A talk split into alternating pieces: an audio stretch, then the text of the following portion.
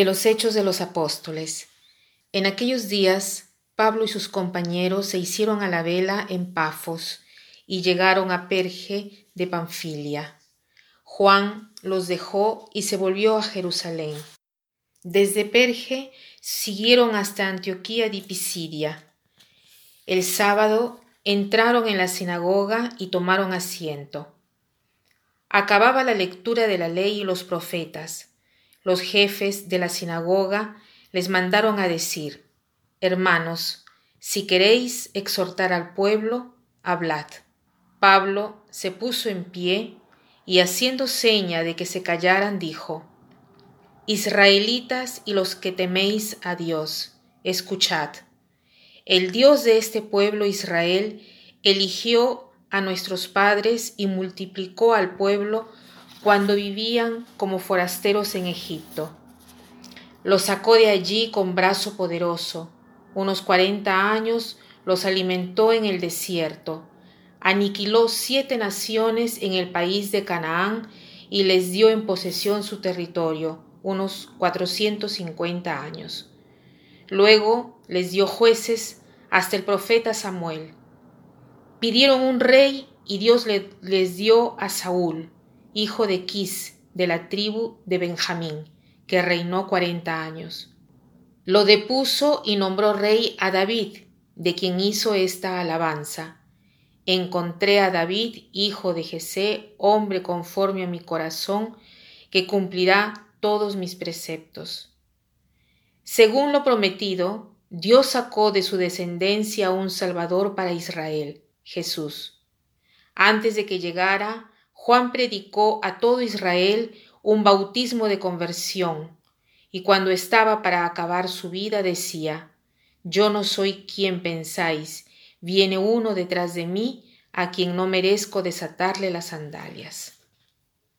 Seguimos siempre en los hechos de los apóstoles y vemos el itinerario que nos presenta San Lucas, el itinerario del viaje apostólico de Pablo Sabemos que toda la segunda parte de los Hechos de los Apóstoles está dedicada a la misión de Pablo, que en parte está acompañado por Bernabé y en parte eh, está acompañado de Silas, y vemos así todos sus movimientos.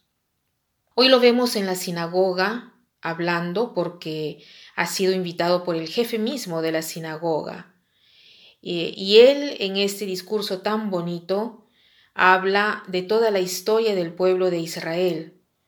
Hace ver cómo Jesús es el cumplimiento de la profecía de las escrituras.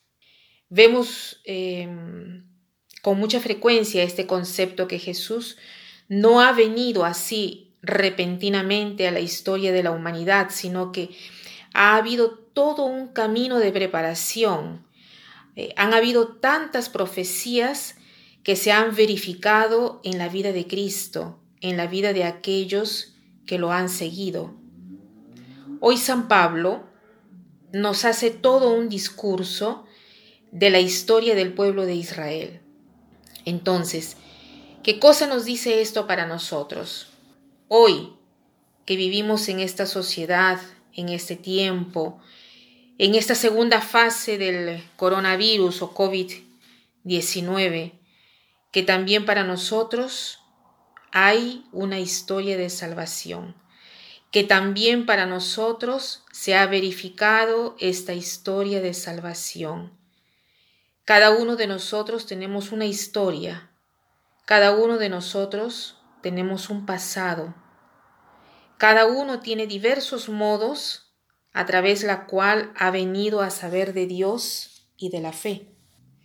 Entonces, yo los invitaría hoy a tomar nota y ver junto al Señor los puntos resaltantes de nuestra vida para dar gracias al Señor de todo lo que ha sucedido y tratar de encontrarle un sentido, porque más nosotros somos más conscientes del hecho que nuestra historia es una historia de salvación que tiene un final feliz, una historia que no obstante todo lo que puede suceder, que no obstante todas las contrariedades, que no obstante todas las dificultades, es una historia que está destinada a darnos la alegría, la paz, la serenidad.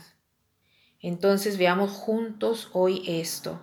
Tratemos de ver nuestra historia junto a Dios, mirarla con los ojos de Dios para apreciarla siempre más y para ser siempre más determinados a vivir mejor el resto de años que el Señor nos pone adelante, de tal manera que no desperdiciemos nuestra vida, sino que la vivamos como un servicio, un don para los demás y que se transforme también en una gran aventura para nosotros, porque el hombre se realiza solo dando la propia vida.